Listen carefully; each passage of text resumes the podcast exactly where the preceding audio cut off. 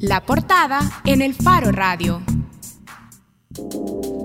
Bien, estamos de regreso en el Faro Radio. Una de las ausencias más graves del Estado salvadoreño está de nuevo en discusión, y es que en nuestro país no tenemos un marco regulatorio que oriente sobre la administración y gestión de un recurso vital y además cada vez más escaso, el agua. La discusión en la Asamblea Legislativa no es nueva y aquí aprovechamos nosotros ahora para poner algunos antecedentes importantes sobre la mesa. En marzo de 2012, hace seis años, el Ejecutivo presentó un anteproyecto que, aunque se discutió en la comisión respectiva, centra un poco en la aprobación de aproximadamente 90 artículos. También se han presentado otros anteproyectos y articulados, algunos elaborados por el sector empresarial, organizaciones de la sociedad civil e incluso una propuesta hecha por la UCA y la Iglesia salvadoreña. Pero el martes 5 de junio pasado, la Comisión de Medio Ambiente retomó la discusión de un anteproyecto que entró a la Asamblea Legislativa en el periodo pasado.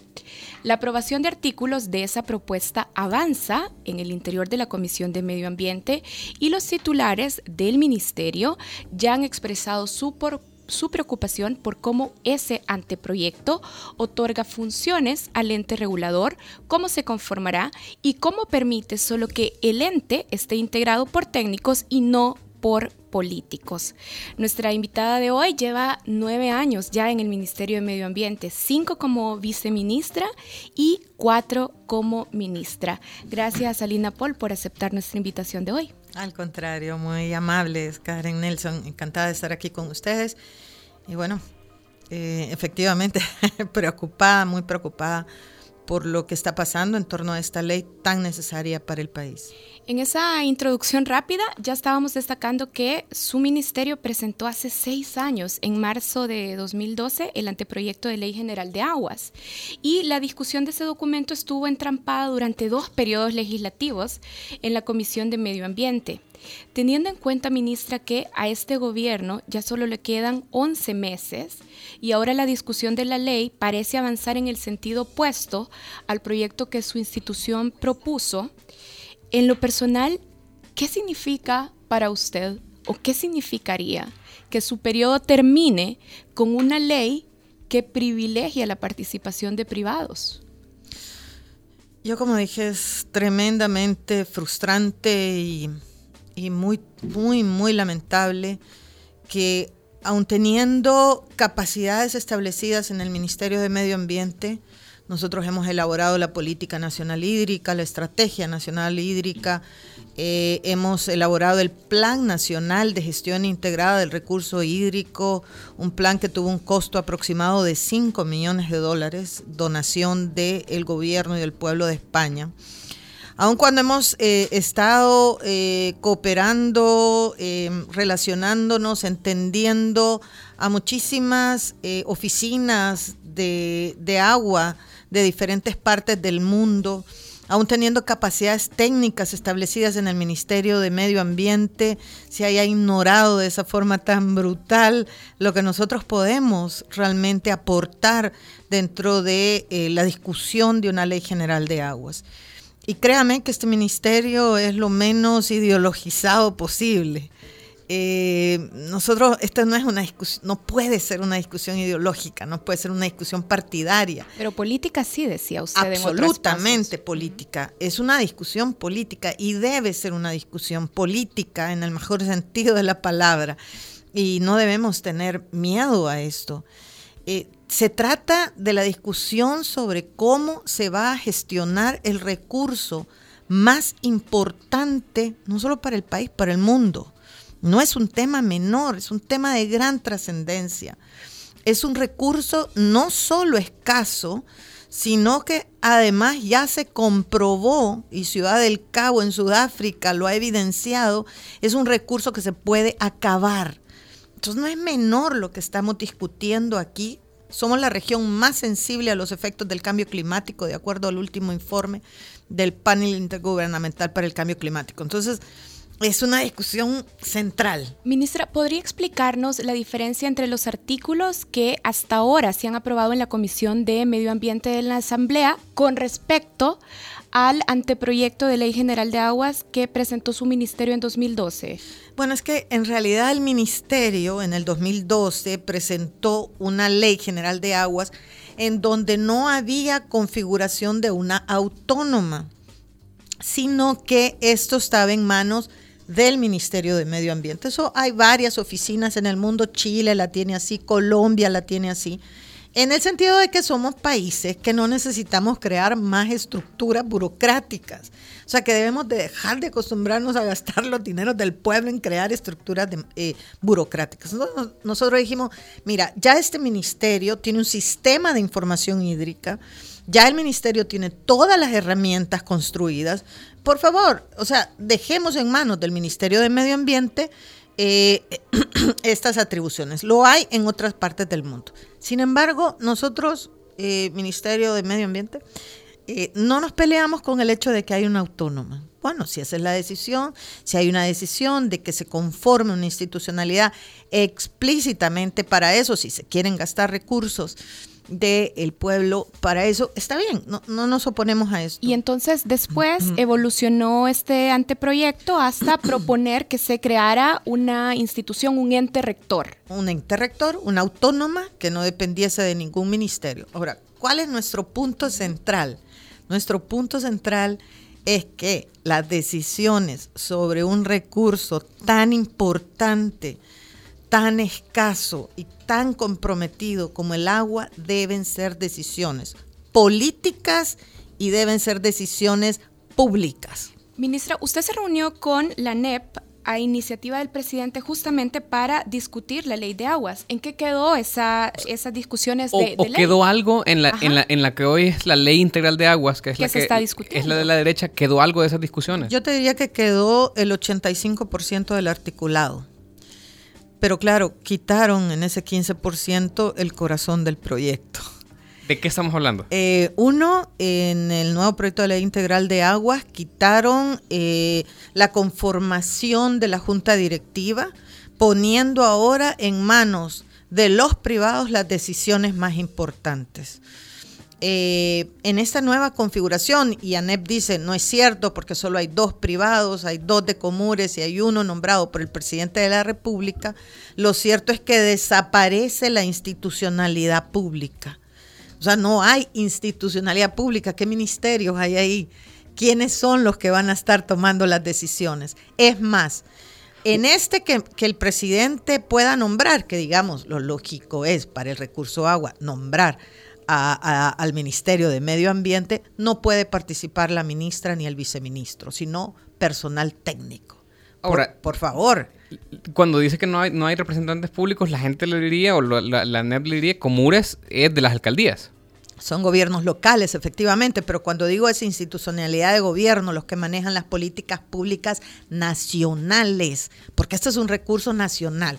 Te voy a decir, por ejemplo, eh, el tema de qué pasa si en una unidad de demanda, o sea, en una subcuenca, en una zona, una zona donde se requiere el agua, se acaba. Y en una zona de la par, eh, sí hay agua. Ah, pero bueno, yo represento a la, a la alcaldía de ese lugar y excuse me, yo no le doy agua al de la par y tú dices, eso necesita una visión de país, no necesita. Hay que tener gente de Comures. Yo diría, sí, podría ser. Tenemos que tener gente de privados. Bueno, si quieren. Yo no tengo ningún problema en el sentido de que quieren verificar lo que ahí se discute. Está bien, perfecto. Pero las decisiones tienen que ser públicas. O usted, que vive en una unidad de demanda en Usulután y no tiene agua, ¿quién quiere que tome las decisiones? El alcalde de, de, la Unión y quiere que tome la decisión el de la embotelladora, ¿qué decisión va a tomar? ¿Eso es lo que usted quiere? No, el ciudadano lo que quiere son decisiones públicas. Y entonces a mí el argumento que me traen es que estamos cansados de los políticos y de los ministerios y los partidos tales. Bueno, es que ese es el sistema democrático que este país ha decidido tener. Y para mí digamos, el sistema, yo creo en el sistema democrático, y ese sistema de representación. Y vos, si no están tomando las decisiones adecuadas, ¿qué haces? Votás por otro partido. Tenemos una llamada, Rafael Meléndez está en línea. Rafael, gracias por llamar, adelante. Muy buenas tardes, muy buenas tardes, acabo de sintonizar, pero por la voz entiendo que están hablando eh, con la licenciada Lina Paul. Correcto, la ministra nos acompaña. Bien, ok. Eh, yo creo que sinceramente en los planteamientos que ustedes tienen, eh, están planteando ahorita, tienen todititita la razón. Definitivamente el agua en nuestro país no es correcto, no es posible, no es admisible que los privados la exploten.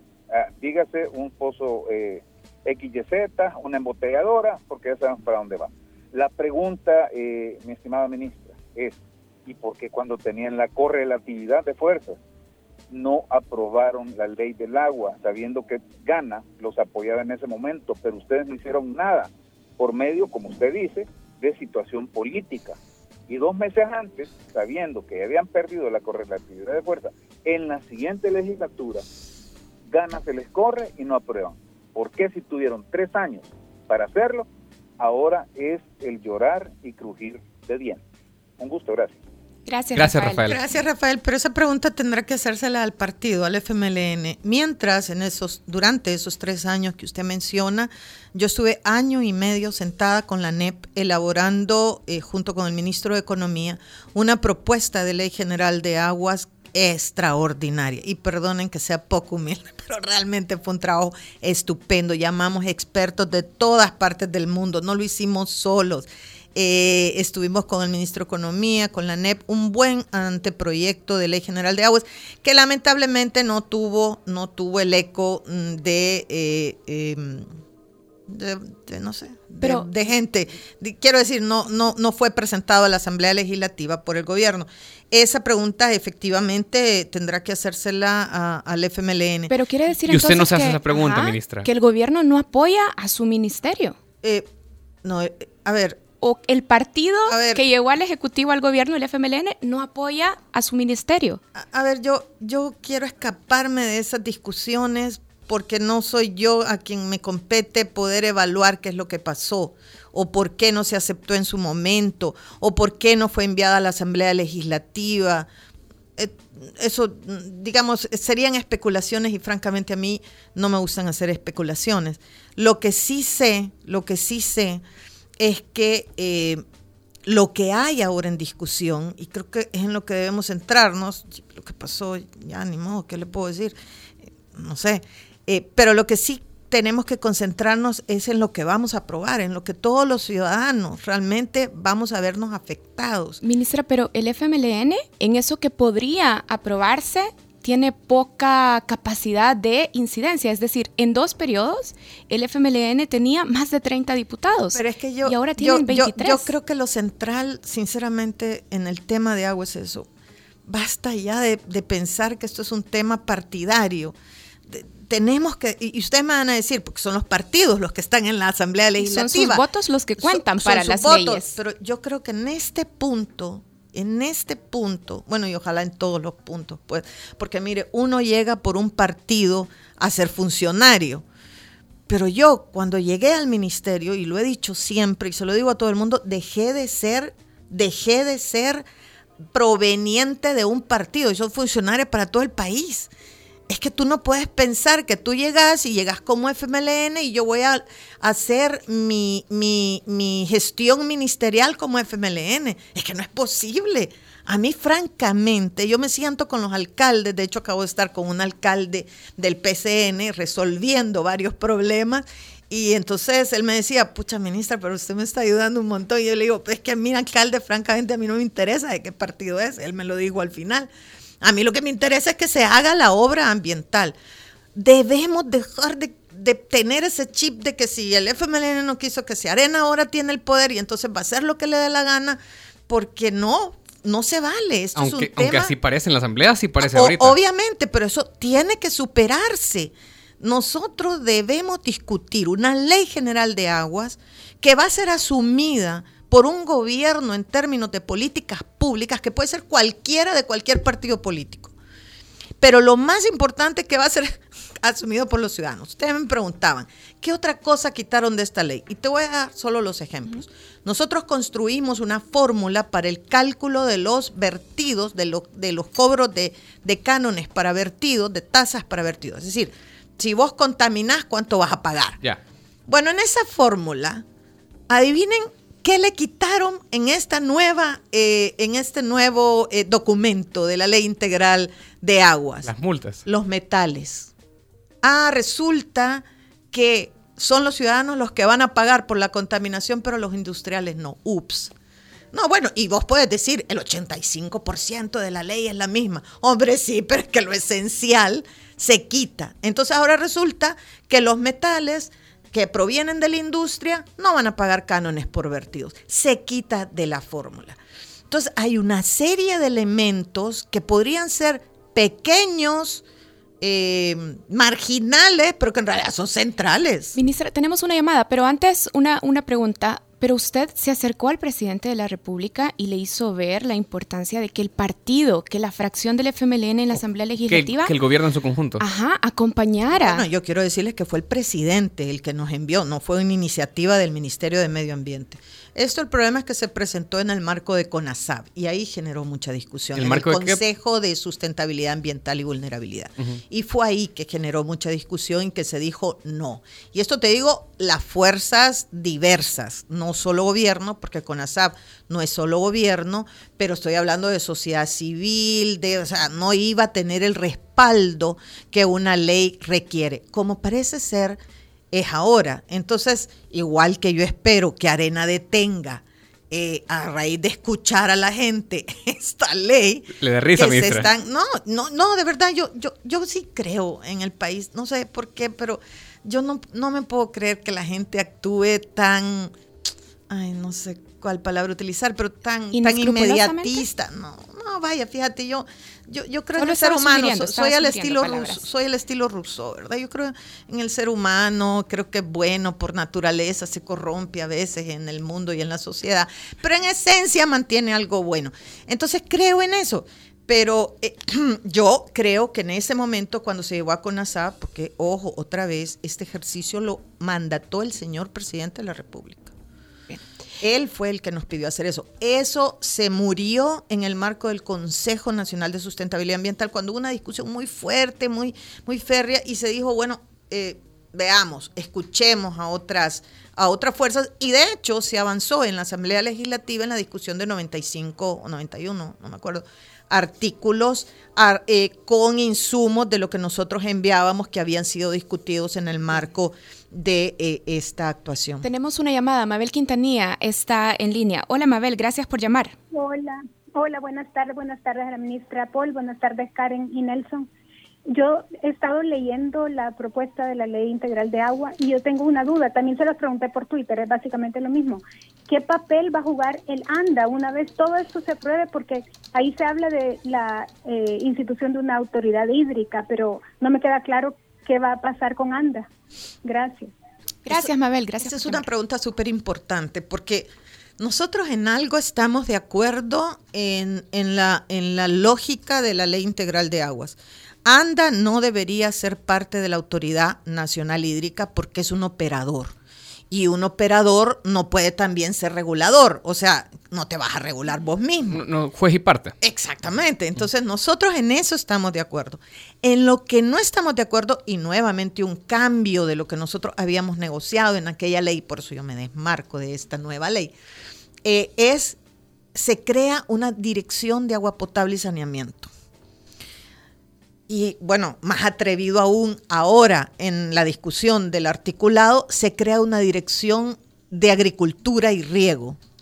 O sea, estamos creando una superestructura, yo no sé, porque ellos han dicho que son súper eficientes y que no quieren eh, burocracia. y- No, pero están creando una superestructura donde van a tener dirección de agua potable y saneamiento, donde van a tener dirección de agricultura y riego. Y, bueno, yo a veces pregunto, ¿y por qué no dirección de eh, aguas industriales? Digo, digo, si vamos a tener direcciones, tengamos direcciones de todo y formemos un superministerio, pues, este. Entonces, eh, ahí habría que definir, cuando ellos dicen Dirección de Agua Potable y Saneamiento, efectivamente, yo creo que Mabel tiene toda la razón. Bueno, y entonces, ¿cómo queda anda?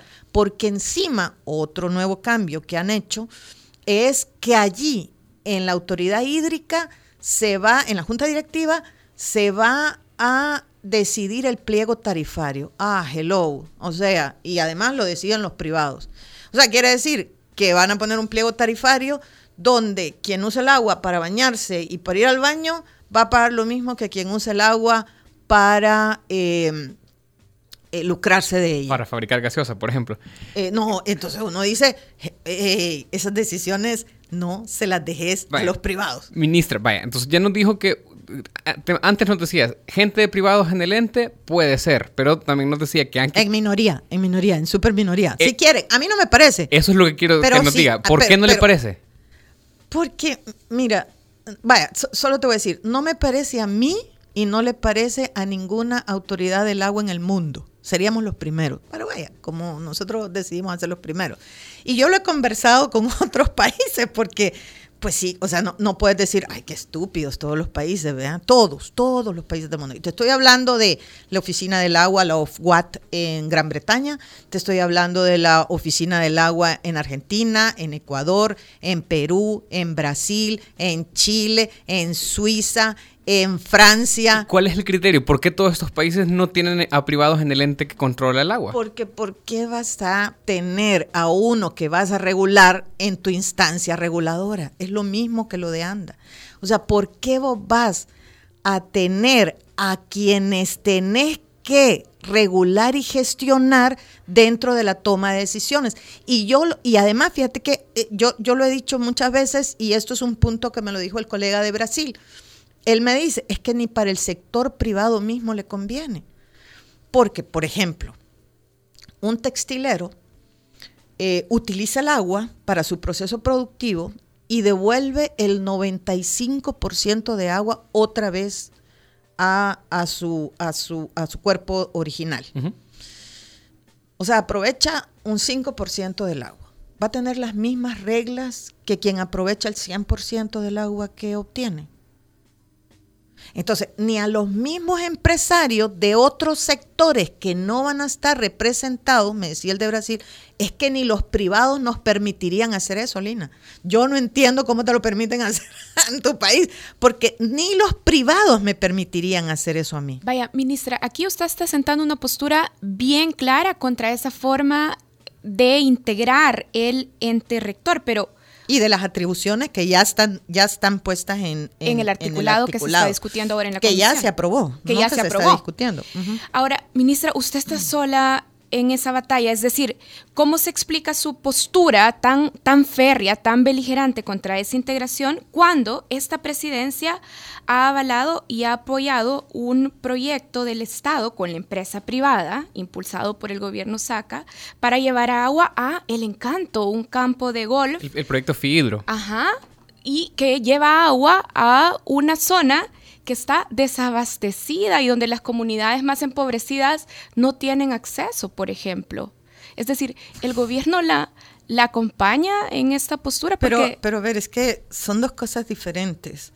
O sea, por ejemplo, yo, yo, yo por eso digo, cuidado con decir que la discusión es acerca de una ley privatizadora, porque hay entes privados dando agua en este país ya entes privados. Eso, eso es más una discusión constitucional, si querés. ¿Qué son cosas diferentes? Porque el punto para mí es, más que qué mecanismos buscas para proveer de agua potable a las poblaciones, la, la discusión de una ley general de aguas es quién toma las decisiones sobre el recurso, que son dos cosas diferentes y no, y no es que esté de acuerdo con proyectos privatizadores del agua, no, para nada. Yo, yo creo que constitucionalmente debería dejarse, como se pretende este artículo famoso, del derecho humano al agua y de no privatización del agua. Esa es, esa es otra discusión.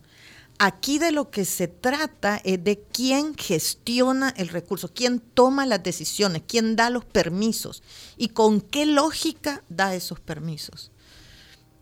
Que son dos cosas diferentes. Entonces, eh, en eso el gobierno, el gobierno entero ha sido clarísimo. No, no vamos a permitir, no vamos a avalar una toma de decisiones privadas o bajo intereses privados. Y ojo que tampoco estoy atacando a la empresa privada. pero lo que ha pasado en esa zona, lo que ha pasado en esa zona es que sí se, se ha privilegiado el interés privado.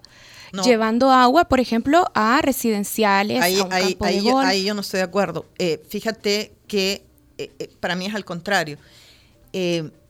nosotros cuando llegamos al Ministerio de Medio Ambiente, los permisos ambientales, que por cierto todos esos que están en esa zona son permisos otorgados en el pasado, todos esos permisos ambientales no tenían la consideración del agua. Ups, no hay agua en el lugar. Uy, qué lástima, lo siento. Uy, no, no, no pregunté, no lo vi.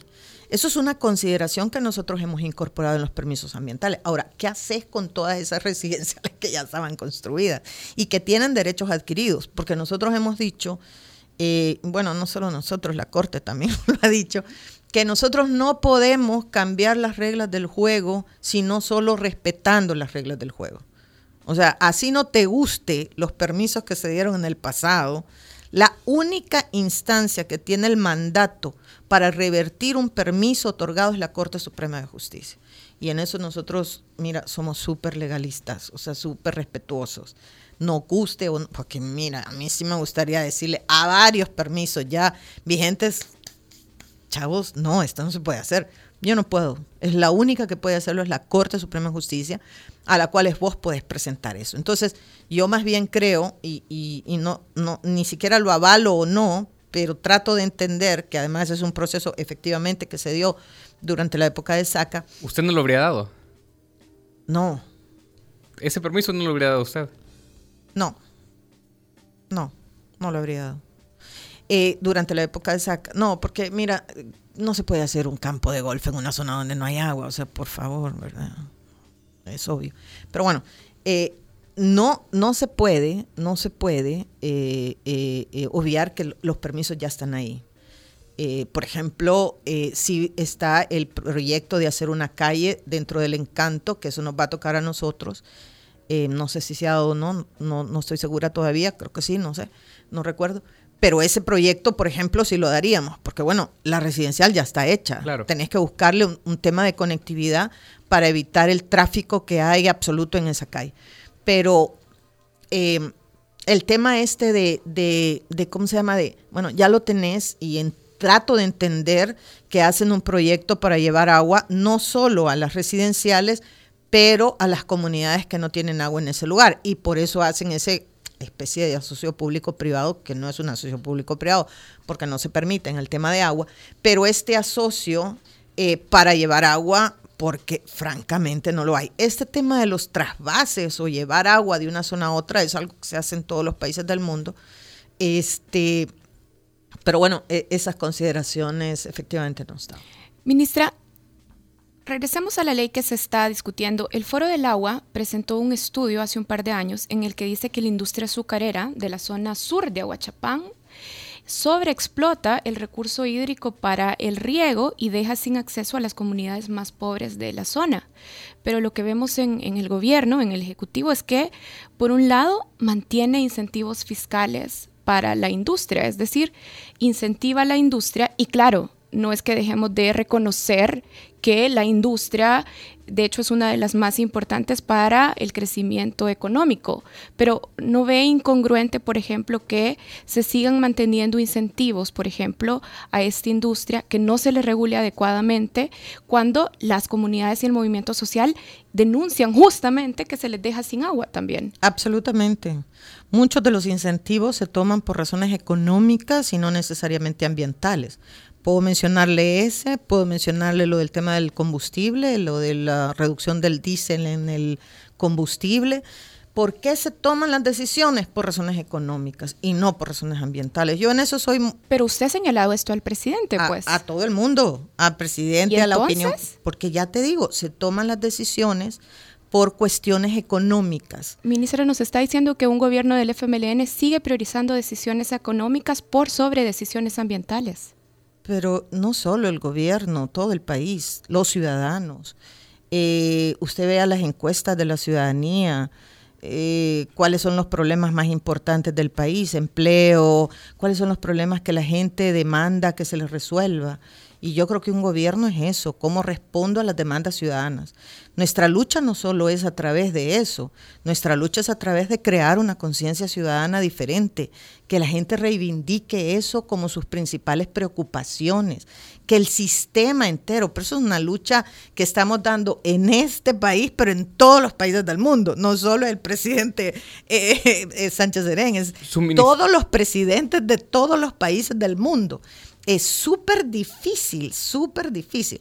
Yo creo que va a haber un cambio poco a poco, y ojo, que estoy diciendo se privilegian las cuestiones económicas de la gente, no necesariamente de los sectores productivos, o sea, cómo genero empleo, cómo genero condiciones económicas. Ahora, yo creo que eso va a cambiar poco a poco a raíz de... Que nos eh, quedemos en agua.